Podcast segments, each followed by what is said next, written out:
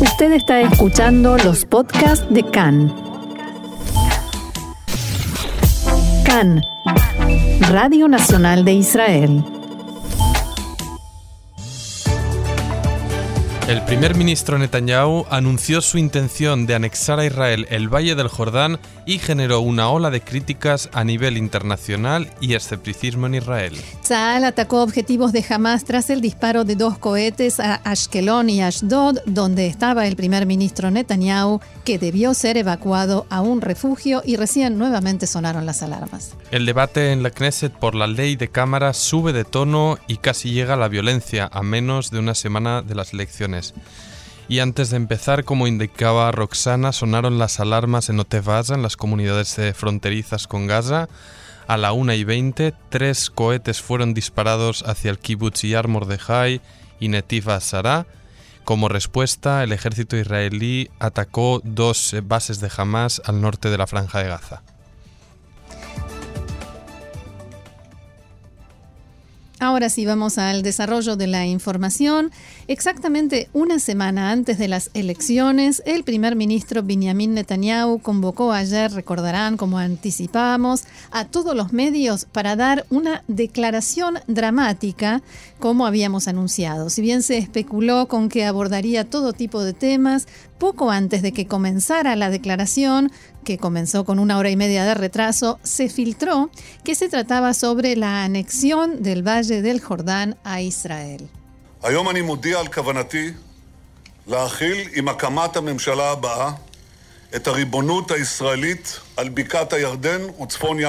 Hoy anuncio mi intención de aplicar al conformar el próximo gobierno la soberanía israelí sobre el Valle del Jordán y el norte del Mar Muerto. El primer ministro detalló que esa será la primera medida que tomará si es reelecto y agregó, esa es una franja de seguridad fundamental para nosotros en el este, una pared protectora oriental que garantiza que nunca más volveremos a ser un país angosto de unos pocos kilómetros.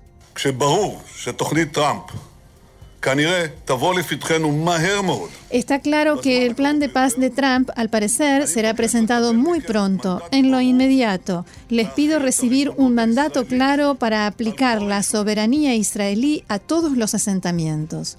Netanyahu presentó esta propuesta, una promesa que ya había hecho en la campaña electoral anterior y en otras ocasiones, como una oportunidad histórica.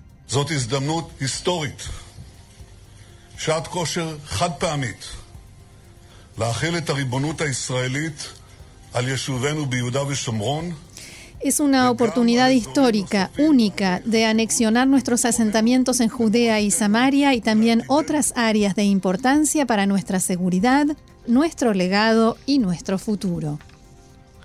Y la declaración del primer ministro siguió adelante e incluyó explicaciones y un mapa pero en ese momento ya, comenzaron a conocerse las repercusiones incluso antes de que terminara de hablar. Desde el partido Yemina, los principales afectados por esta declaración, que se dirigió especialmente a sus votantes para atraerlos al Likud, emitieron de inmediato un comunicado que decía Netanyahu explicó esta noche por qué se debe a votar Yamina y no al Likud. Debido al programa Bibi Trump que permite la anexión únicamente de los asentamientos judíos en Judea y Samaria, abandonando todo el territorio ubicado alrededor. La titular de Yamina, Ayer Chaquet, puso en duda que el primer ministro vaya a cumplir la promesa que hizo ayer en su declaración dramática.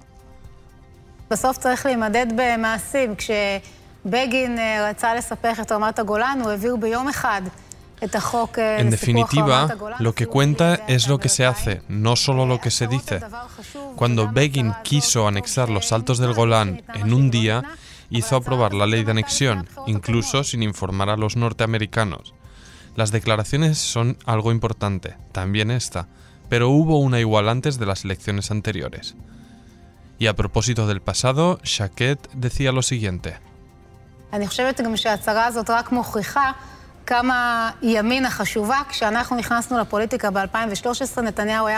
Cuando nosotros entramos en política en 2013, Netanyahu estaba en la etapa posterior al discurso de Barilan, cuando se pronunció a favor de dos estados para dos pueblos. Netanyahu hablaba de dos estados y Bennett y yo hablamos de anexión y nos miraban como a un par de locos. Respecto al contenido de la declaración, Ayelet Shaked sostuvo que está claro que el, el plan de paz de Trump tendrá palos y zanahorias. אנחנו מבינים מדבריו של ראש הממשלה שזה בעצם, אלו בעצם הגזרים של תוכנית טראמפ. Lo que entendemos a partir de la declaración del primer ministro es que estas son las zanahorias del programa de Trump, o sea, las partes que benefician a Israel. Queda la pregunta, ¿cuáles son los palos? ¿Qué tendremos que dar? ¿Qué tendremos que pagar? Por lo que nosotros sabemos, los norteamericanos nos exigirán devolver partes de Jerusalén y por supuesto no lo aceptaremos. También el Partido Azul y Blanco difundió su propio comunicado en el que recordaba que ellos mismos declararon que el Valle del Jordán es parte del Estado de Israel y lo será por siempre. Netanyahu, dijeron, es quien ideó un plan para renunciar al área en 2014. Desde el Frente Democrático, el parlamentario Nitzan Orovitz decía, él sabe que si no está en el gobierno va a un juzgado, por eso resiste, por eso hará todo no tiene líneas rojas, anexión, él hará lo que sea. El Frente Democrático expresó en un comunicado que toda medida unilateral de anexión perjudica la seguridad del país e impide la reanudación de las negociaciones por un acuerdo de paz. En la lista árabe unificada definieron la declaración de Netanyahu como el plan del apartheid.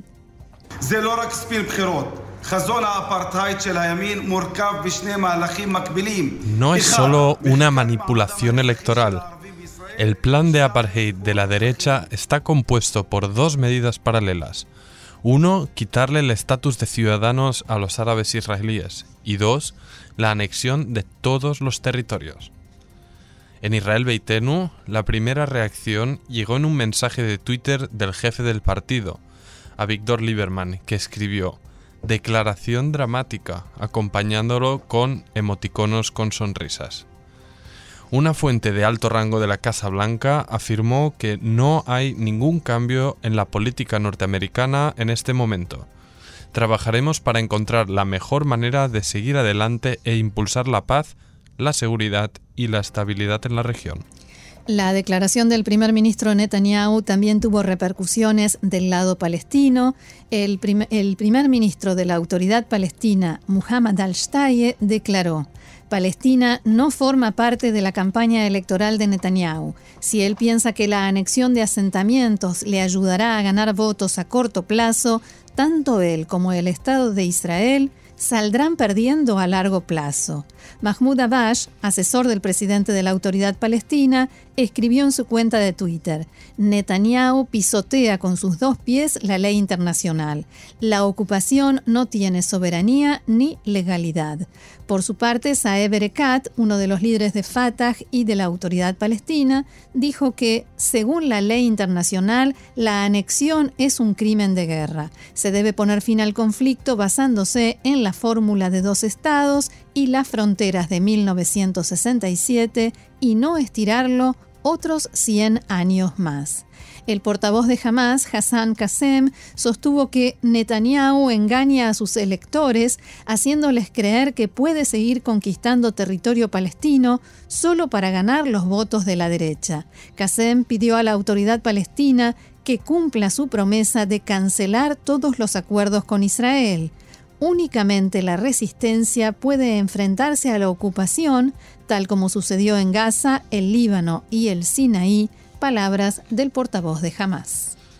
También el gobierno de Arabia Saudita difundió un comunicado cuyo texto dice, El reino condena y se opone a la declaración del primer ministro de Israel sobre su intención de anexar territorios de la margen occidental si gana las elecciones. Se trata de una peligrosa escalada contra el pueblo palestino y una flagrante violación de la ley internacional. No habrá paz sin la devolución de los territorios palestinos. El gobierno en Riad llamó a la realización de una reunión de emergencia para debatir esta decisión de Netanyahu y decidir cómo hacerle frente.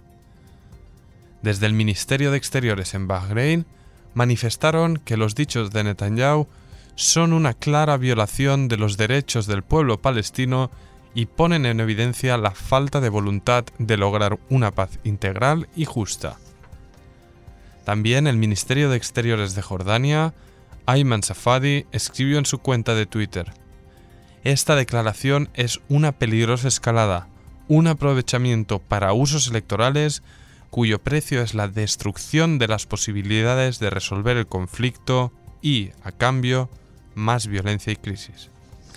La Comisión Electoral Central deberá revisar si el primer ministro Benjamin Netanyahu violó las normas vigentes cuando dio esa declaración anoche, o sea, si utilizó ese espacio para hacer propaganda electoral.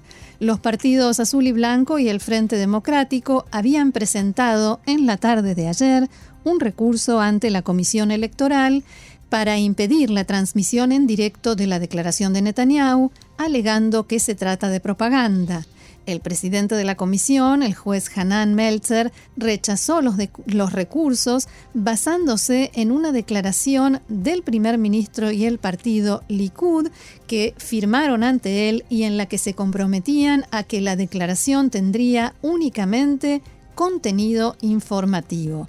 Sin embargo, la eh, declaración dramática de Netanyahu comenzó planteando que estamos a unos días de las elecciones y que el presidente Trump presentará su plan de paz palestino-israelí y continuó.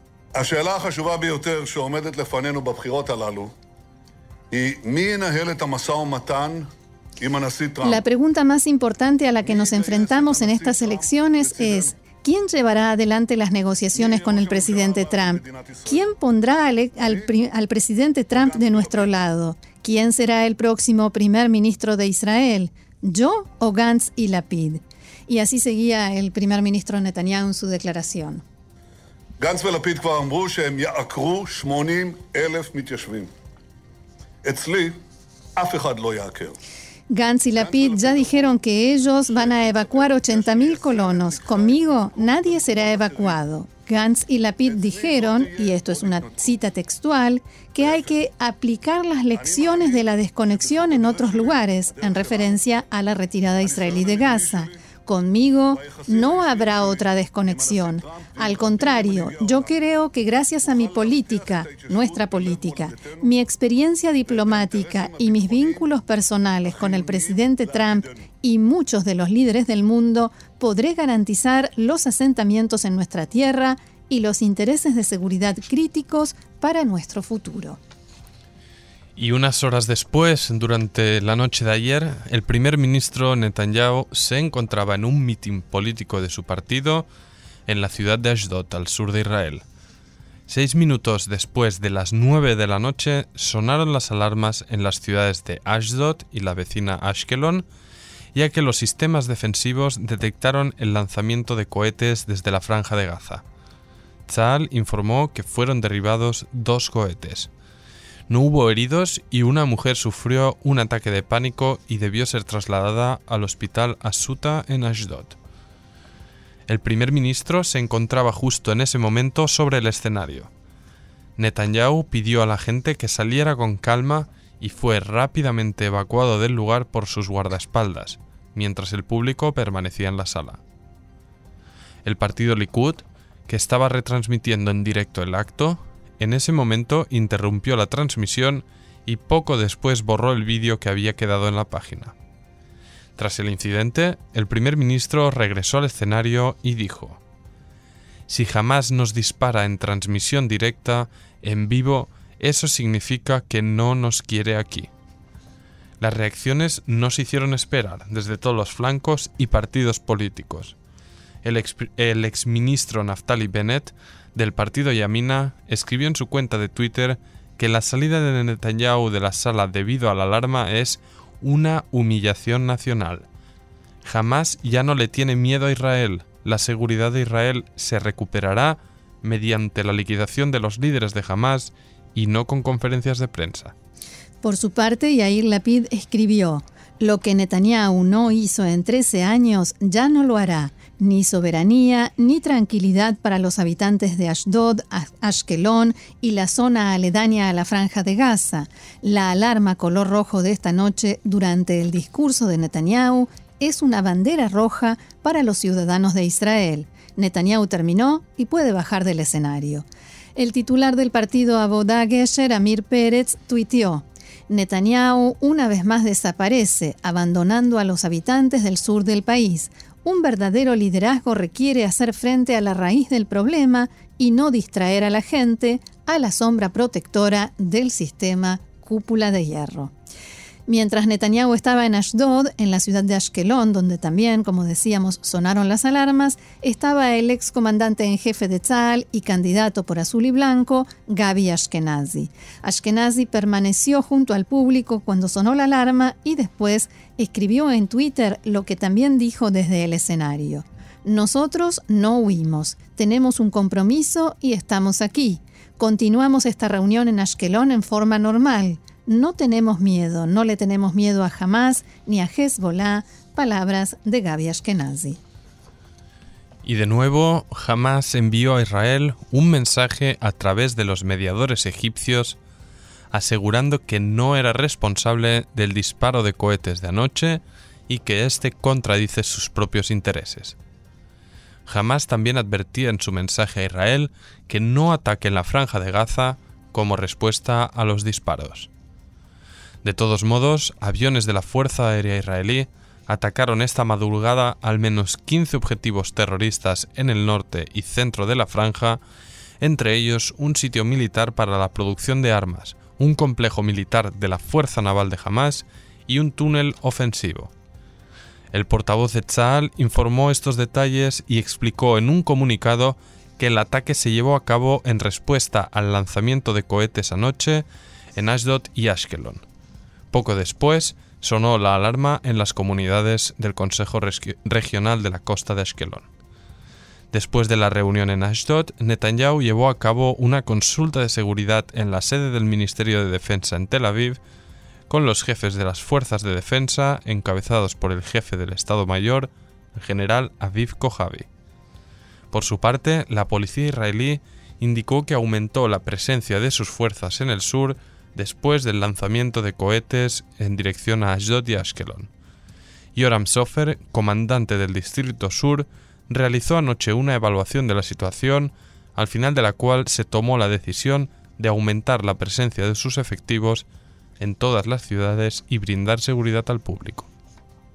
Elecciones 2019 aquí en Cannes. Durante el día de los comicios, solo nosotros estaremos minuto a minuto con ustedes, en la radio y en la red, con transmisiones especiales en español, desde la apertura de las urnas hasta los resultados, que definirán quién conformará el próximo gobierno de Israel. Elecciones 2019, de todos, para todos, Cannes el Likud trajo a debate y posteriormente habrá votación, porque en este momento continúa el debate del Pleno de la Knesset eh, del proyecto de ley conocido como Ley de Cámaras, con el que desean que en las elecciones de la semana próxima se pueda filmar y o grabar audio de lo que suceda en los centros de votación.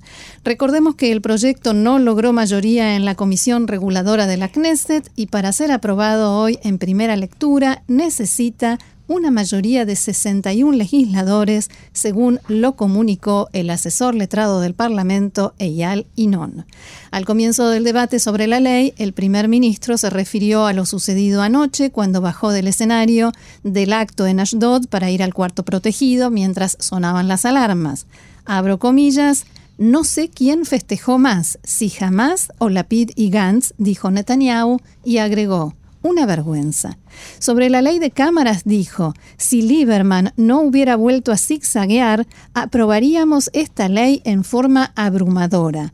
¿Cómo podemos oponernos a ser filmados en un teléfono celular que usamos en todas partes? Todo el espacio público está cubierto con teléfonos celulares. El ministro de Justicia, Amir Ohana, dijo en la apertura de la sesión, la transparencia previene la corrupción. Esperamos que todos los legisladores apoyen en esta ley. Quien está en contra está en contra de los ciudadanos de Israel.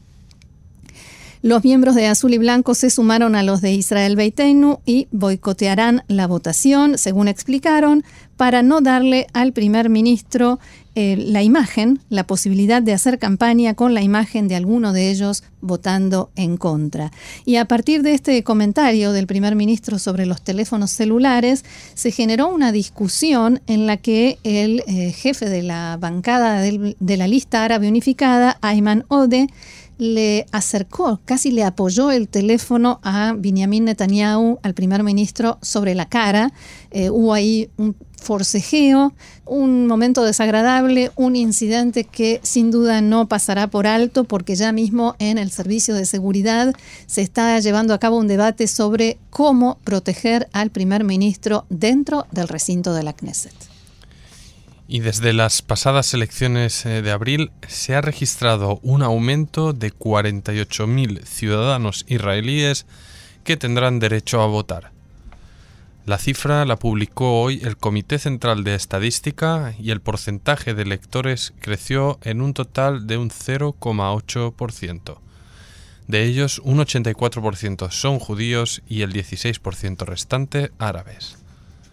Según datos del organismo, hay actualmente 5,8 millones de israelíes que superan los 18 años y residen en el país, un elemento indispensable para poder ejercer el derecho a voto.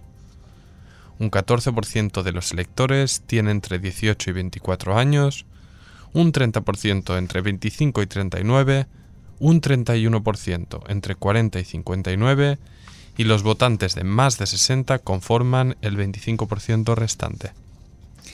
La presidenta del Comité Electoral Central, Orly Hades, comentó que durante el día de la votación habrá visitas en todos los centros electorales de un supervisor para controlar el transcurso de la jornada. Junto a los supervisores habrá 3.000 cámaras, de las cuales 1.000 pertenecen a la policía.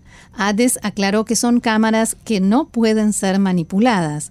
El Comité Electoral Central también advirtió que la grabación dentro de los centros electorales por parte de ciudadanos es un acto ilegal según la legislación vigente. Y en la última encuesta publicada ayer por Khan, en que se preguntaba cómo afectaría una hipotética anulación del acuerdo de rotación entre Gantz y Lapid, líderes de azul y blanco en el cargo de primer ministro, resultó en que un 53% de los preguntados señalaron que la suspensión del acuerdo no alteraría el potencial de voto para el partido. En la estimación publicada por Khan, la coalición centrista superaría al Likud de Benjamin Netanyahu. Entre los que respondieron a la pregunta, un 28% consideraron que agrandaría las opciones para azul y blanco, mientras un 9% apuntó que las reduciría un cuarto. Eso es una cifra muy alta. Sobre la pregunta, ¿estás dispuesto a votar en estas elecciones? Una mayoría de un 71% respondió estar seguros de que acudirán a las urnas el próximo 17. No obstante, se registraron grandes diferencias entre sectores de población. Entre los judíos, un 72% se mostró seguro de votar, frente a un 2% que no, y entre los árabes, un 53% dijo estar seguro de que irá a votar y un 9% que no ejercerá su derecho. También destacan los resultados a los preguntados si votarán al Likud o azul y blanco entre los votantes de Netanyahu, un 64% afirmó que seguro acudiría a votar y entre los votantes de Gantz, un 76% se mostró seguro de que acudirá a las urnas. Otra de las preguntas en la encuesta giró en torno a una de las posibles figuras claves de estas próximas elecciones, el líder de Israel Beitenu, a Víctor Lieberman, cuyo rechazo a unirse a la coalición de gobierno de Netanyahu en abril provocó la repetición electoral. Un 47% de los encuestados lo definió como derechista, un 15% como centrista y un 22% como un político de izquierda. Y sobre la polémica ley para colocar cámaras en puntos de votación propuesta por el Likud, un 51% de los preguntados se mostró a favor, un 32% contrario y un 17% no tenía clara su posición. Y el primer ministro Netanyahu envió a sus seguidores en Facebook un mensaje en el que asegura que los árabes israelíes quieren destruirnos a todos. En una declaración enviada a través de la cuenta de Messenger de Netanyahu, son esos mensajes que llegan de forma privada, no que no se pueden ver en las páginas. Un bot, ¿no? Que se le llama un chatbot, algo. No es seguro que sea un bot, quizás sea alguien que manda los mensajes por él, pero no son eh, abiertos, solamente los ve la persona que los recibe.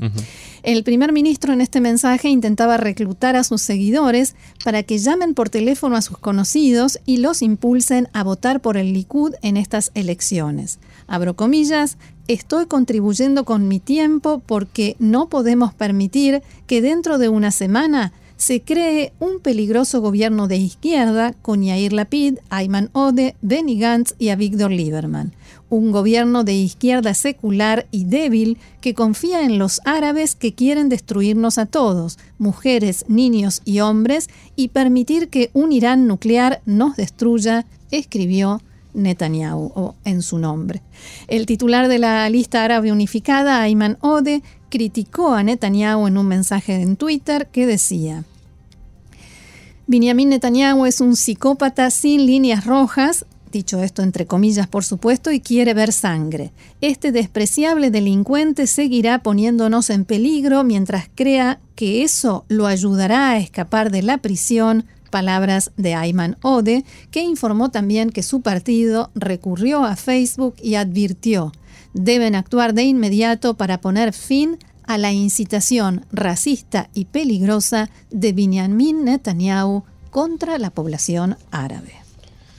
Y las autoridades iraníes anunciaron en las últimas horas que consideran positivo el despido del asesor de seguridad nacional de la Casa Blanca, John Bolton, defensor de la línea dura contra Irán, pero indicaron que este cambio no influye en su rechazo a negociar con Estados Unidos. Trump anunció anoche, por, mediante un mensaje de Twitter, por supuesto, el despido fulminante de su polémico asesor de seguridad nacional, después de meses de desacuerdos en temas claves de su política exterior como Venezuela, Irán, Corea del Norte y Afganistán. Este halcón es un férreo defensor de la máxima presión contra Teherán y había abogado abiertamente por un cambio de régimen en Irán, por lo que no estaba de acuerdo con el deseo de Trump de entablar un diálogo con Rouhani. El portavoz del gobierno iraní, Ali Rabiei, afirmó que con la expulsión de su mayor defensor de la guerra y el terrorismo económico, la Casa Blanca tendrá menos obstáculos para comprender las realidades de Irán. Hace meses, John Bolton prometió que Irán no duraría tres meses. Todavía estamos de pie y él se fue, agregó Rabiei en un mensaje en Twitter. Por su parte, el representante de Irán ante Naciones Unidas, Maid Ravanchi, quien señaló que es demasiado pronto para evaluar el impacto de la salida de Bolton, agregó Bolton era conocido como un intransigente. Ahora, si la política agresiva de Estados Unidos cambiará o no, depende de varios elementos, explicó a la agencia oficial iraní IRNA.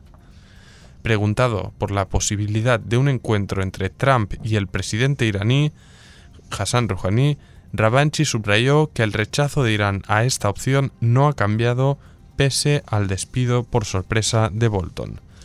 Hemos dicho muchas veces, y el presidente Rouhani lo ha dejado perfectamente claro, que mientras Estados Unidos imponga sanciones injustas y terrorismo económico al pueblo iraní, no hay posibilidad de negociaciones, aseveró. Y el diálogo de sordos continúa porque mientras tanto el secretario de Estado norteamericano, Mike Pompeo, dijo que Trump podría reunirse con Rouhani en el marco de la próxima Asamblea General de Naciones Unidas dentro de apenas unas semanas. En una conferencia de prensa preguntado acerca de la posibilidad de que este encuentro se realice, Pompeo dijo que Trump está preparado para reunirse con el presidente de Irán sin condiciones previas. Pompeo hizo estas declaraciones en la rueda de prensa que dio junto al secretario del Tesoro, Steven Mnuchin, para anunciar sanciones contra 15 personas y entidades relacionadas con la Guardia Revolucionaria de Irán, así como con Hamas, Al-Qaeda y el Estado Islámico. El Departamento del Tesoro explicó en un comunicado que se trata de una de las designaciones de terroristas que más lejos ha llegado en los últimos 15 años. Según el secretario del Tesoro, Mnuchin, estas nuevas competencias permitirán al gobierno de Estados Unidos dejar a los terroristas sin los recursos que necesitan para atacar a Estados Unidos y sus aliados.